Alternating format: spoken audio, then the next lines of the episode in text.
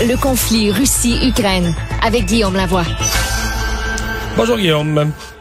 Bonjour Mario. Alors enchaînement avec euh, notre discussion d'hier sur le fait que dans euh, certaines certaines franges de la droite américaine, il y a la montée d'un discours là qui euh, veut abandonner l'aide à l'Ukraine.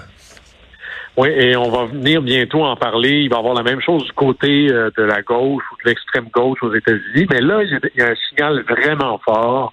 Et c'est presque une déclaration d'hostilité envers pas juste le président Biden, mais je dirais les dirigeants républicains. Là. Alors, c'est le, peut-être le plus influent think tank de droite aux États-Unis, le Heritage Foundation, qui vient de prendre position assez clairement contre euh, euh, l'aide à l'Ukraine. Alors, juste Heritage Foundation 101, là, c'est un think tank créé euh, à la fin des années Nixon ou à peu près, en 1973, et on pourrait résumer là, son, son son mantra ou sa manière de voir le monde, là, c'est Reagan et Thatcher à l'état pur. Et ce qu'ils écrivent, souvent, ça devient le programme politique des républicains, c'est ce que mettent en œuvre les administrations républicaines. Alors, c'est pas un groupe quelconque, c'est véritablement la colonne vertébrale du développement des idées de la droite américaine. Et pendant très longtemps, et c'est encore plus surprenant qu'ils prennent cette position-là aujourd'hui, mais pendant très longtemps, leur, réflexe de base, c'était qu'est-ce que ferait Ronald Reagan? Et là, ils viennent de prendre position résolument contre le plan d'aide à l'Ukraine, celui qui vient d'être voté. Et là, la prise de position, elle est assez claire, c'est-à-dire OK, on serait d'accord pour aider l'Ukraine militairement parlant, mais là, de donner 8,5 milliards à l'Ukraine pour qu'il fasse fonctionner leur gouvernement, c'est du grand n'importe quoi. Et c'est une rhétorique redoutablement efficace où on va opposer un des slogans beaucoup repris par Trump, America First, l'Amérique d'abord, versus les autres, les démocrates, les élites, etc., qui veulent America Last, l'Amérique en dernier. Et là, leur, leur discours, c'est les progressistes, donc les gens à gauche à Washington et les élites, aiment mieux dépenser votre argent en Ukraine plutôt que de la dépenser pour vous, les élites globalistes qui veulent mettre un agenda différent de l'agenda américain. Mais la tragédie, c'est que la Heritage Foundation, plutôt que de se demander que ferait Ronald Reagan ou que ferait Margaret Thatcher, sont rendus à que ferait Donald Trump. C'est ça le glissement. Là. Complètement. Une des critiques les plus virulentes contre eux, c'est de dire c'est ils ont toujours eu un leadership important dans le Parti républicain ou dans le mouvement de droite. Là, c'est plutôt un leadership de suiveux. C'est-à-dire, ah, on va aller se mettre dans le camp des populistes. Et ça, c'est très inquiétant pour l'avenir. Mais le fait que le Heritage Foundation prenne position, ça n'a pas été là par en arrière. Ils ont, fait un op-ed, donc une lettre ouverte dans les journaux là-dessus.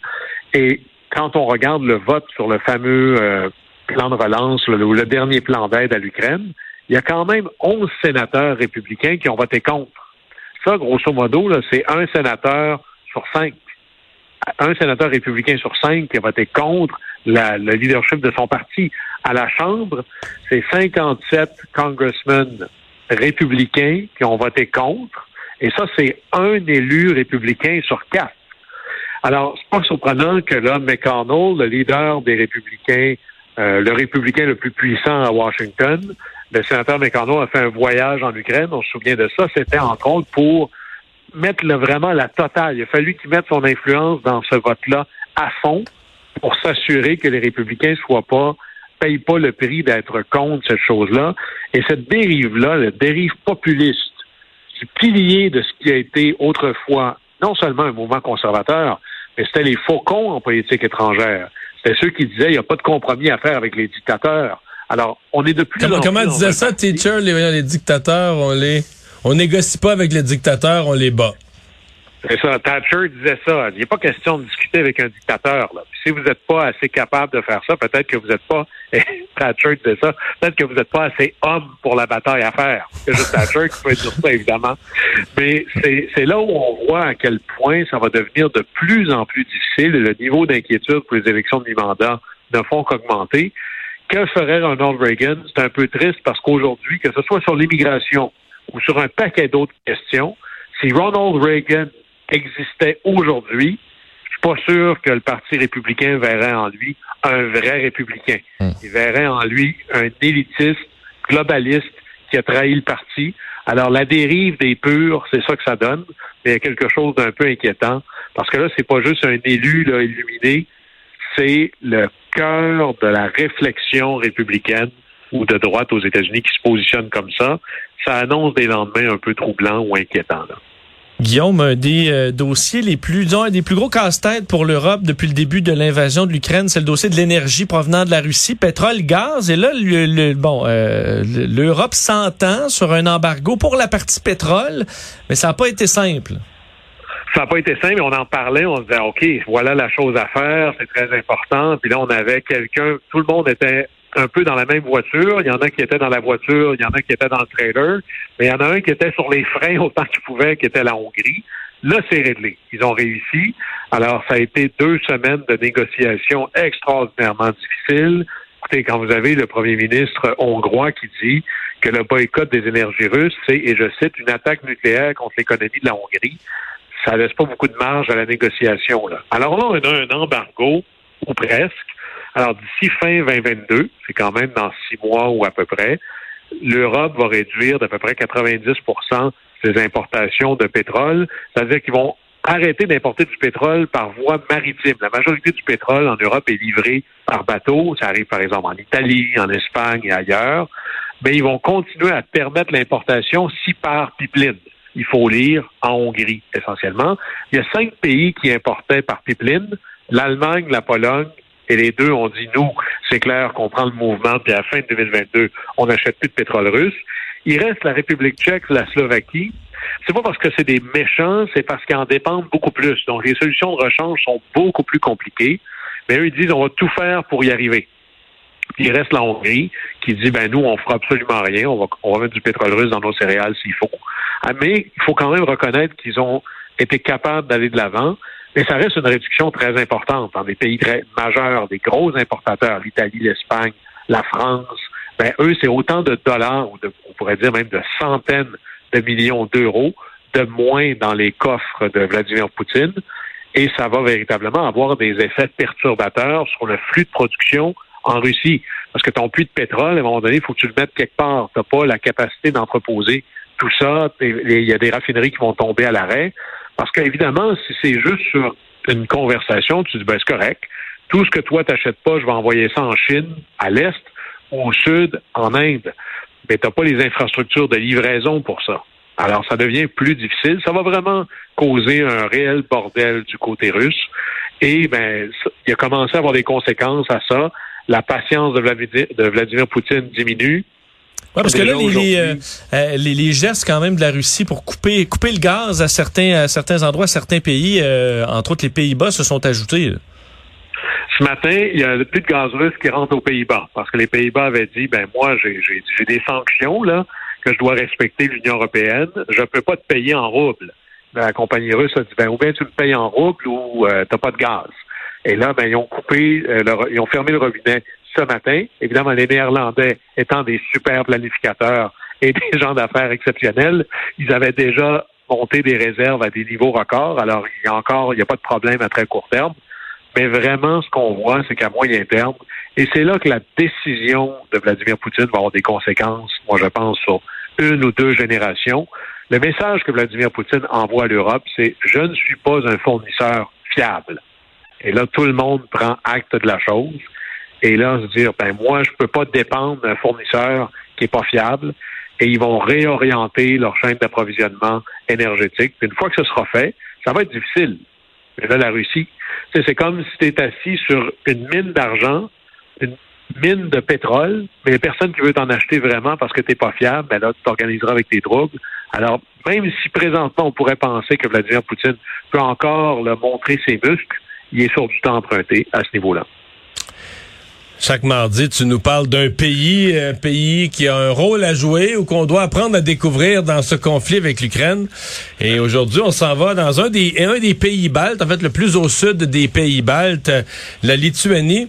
Eux, d'un côté, ils ont la Biélorussie, les, les chums à Poutine, puis de l'autre côté, ils ont la petite ville perdue de Kaliningrad, là, mais qui est devenue le, stratégiquement très importante pour les Russes là, dans la mer Baltique. Euh, tous les pays de l'Union, tous les pays de l'Europe, tous les pays d'OTAN sont nerveux avec la Russie, mais quand t'es quand t'es la Lituanie, t'es proches, là. Hein? Sont très proches. Et justement, notre pays du mardi, la Lituanie, eux, ils viennent faire une séance de sociofinancement pour trouver de l'argent euh, afin d'acheter des armes puis les envoyer en Ukraine. Mais il y a plein d'affaires là-dedans. Et c'est fascinant de voir que les plus petits pays, les plus vulnérables face à la Russie, sont quasiment les plus braves. Alors, la, Lituanie, tu es bien coincé. En anglais, il y a une expression qui dit que tu es coincé entre une roche et une place dure. Là, imaginez, tu as la Biélorussie d'un côté et la Russie de l'autre. Ça fait pas des voisins le fun, là. Et eux, ils sont véritablement coincés là-dedans. Ils sont allés lever, et là, très publiquement, une campagne de souscription publique de 5 millions d'euros pour aller acheter des drones d'attaque turcs coûte à peu près presque entre 1 et 2 millions de pièces. Et, le courage lituanien doit être souligné, là, parce que le courage, euh, dans nous, le dire qu'on n'est pas amis avec la Russie, ça nous coûte pas cher du principe. Là. Quand tu es lituanien, non seulement tu es à côté d'eux, mais la dépendance aux, énergies russes était jusqu'à 40% Mais eux ont déjà joué dans le film de Vladimir Poutine qui décide de fermer le robinet. Et là, on est dans les années 90 euh, où la Russie décide d'arrêter les livraisons euh, de gaz. Et là, ils disent, ben écoute, si tu veux mon gaz, toi qui n'as pas d'autre option, ben j'augmente mon prix de 30% Arrange-toi avec tes troubles, faut que tu me payes de toute façon. Et la Lituanie, à ce moment-là, eux ont compris, la Russie n'est pas un partenaire fiable. Et là, ils se sont endettés. Ils ont décidé d'acheter de l'énergie ailleurs, à grands frais, mais en même temps de se dire, c'est pas vrai que je vais rester l'esclave de Moscou. C'est pas vrai que je vais avoir cette dépendance-là. Et ils ont développé, ils ont construit à des coûts faramineux des ports méthaniers pour accueillir du gaz naturel liquéfié, GNL. Ça coûtait une fortune. Mais aujourd'hui, c'est le pays qui va être le mieux organisé pour être capable d'accueillir cette énergie-là par bateau. Et ça a été pour ça que eux, dès que l'invasion russe a commencé, ils ont dit du jour au lendemain, importation d'énergie russe, zéro. Et en plus, on va utiliser nos ports méthaniers pour aller alimenter nos frères baltes, c'est-à-dire l'Estonie et la Lettonie, pour qu'ils soient capables de faire face à ça. Alors, c'était le pays peut-être le plus préparé. Et en plus, il faut souligner le courage ou la bravoure. Le premier pays d'Europe à désigner la Russie comme un pays terroriste. Alors, faut reconnaître ça. Et là, ils se sont lancés dans une campagne de sociofinancement. En soi, là-dedans, c'est pas nouveau. Là, euh, il y a des noms de régiments qui portaient le nom de gens riches, par exemple, à la Première Guerre mondiale, parce que la personne riche commanditait le régiment. Collègue de Matériel, on se souvient, la Deuxième Guerre mondiale, euh, Churchill avait dit aux maires, amenez-moi vos louches puis vos chaudrons, on va faire fondre ça parce qu'on a besoin euh, de faire des armes avec ça. Il y avait les bons de la victoire que les gens achetaient au Canada. Même Theodore Roosevelt, qui lui a recruté presque un régiment au complet, puis s'est mis colonel en avant, puis qui est allé en guerre. Ce qui est nouveau, par contre, c'est qu'il y a une campagne de sociofinancement afin d'appuyer militairement, envoyer des armes à une nation tiers pour laquelle le pays n'est pas officiellement en guerre. La Lituanie n'est pas officiellement en guerre là-dedans. Là. Alors imaginez que tu as tes citoyens qui ramassent de l'argent et qui envoient des armes à un belligérant dans un autre conflit. Alors à qui appartient le monopole de la décision? Qui décide de la politique étrangère? Est-ce que c'est les citoyens ou c'est l'État? Prenons le problème pour l'illustrer correctement. Imaginez que des Canadiens fassent une campagne de souscription populaire pour envoyer de l'argent ou des armes en Russie. Est-ce qu'ils auraient le droit? Comment ça marche? Et là, c'est fascinant comment ces choses-là nous montrent les limites ou le test au monopole de la, décision en relations internationales, au monopole de la représentation internationale, que ça appartient à l'État ou les citoyens. Dans le cas de la Lituanie, ça s'arrange un peu avec le cas des vues. C'est le gouvernement qui ramasse l'argent, qui va aller lui-même acheter les armes, mais il n'y a rien qui dit que d'autres citoyens ne pourraient pas faire la même chose pour le compte de la Russie. Alors, c'est intéressant de voir ça, et la Lituanie est vraiment un pays qui commande l'admiration dans le contexte. Pays quand même euh, de 2 millions et demi d'habitants. Tu te ramènes ça à l'échelle du Québec, c'est pas... Euh, pas, pas de, gros pays. En fait, les trois pays, les trois pays baltes additionnés, à mon avis, tu dois arriver à peu près à la population du Québec. C'est pas. Euh, et leur frère estonien, lui, est probablement dans les meilleurs membres de l'OTAN. Et non seulement il en rajoute, mais ce petit pays-là c'est les trois pays baltes euh, sont en train de surinvestir dans leur budget militaire et de surinvestir dans l'aide à l'Ukraine. Je dirais que ça fait pâlir un peu la contribution de pays plus importants comme le Canada. Peut-être que dans le fond, l'exemple vient des plus petits. Merci Guillaume, à demain. Au plaisir.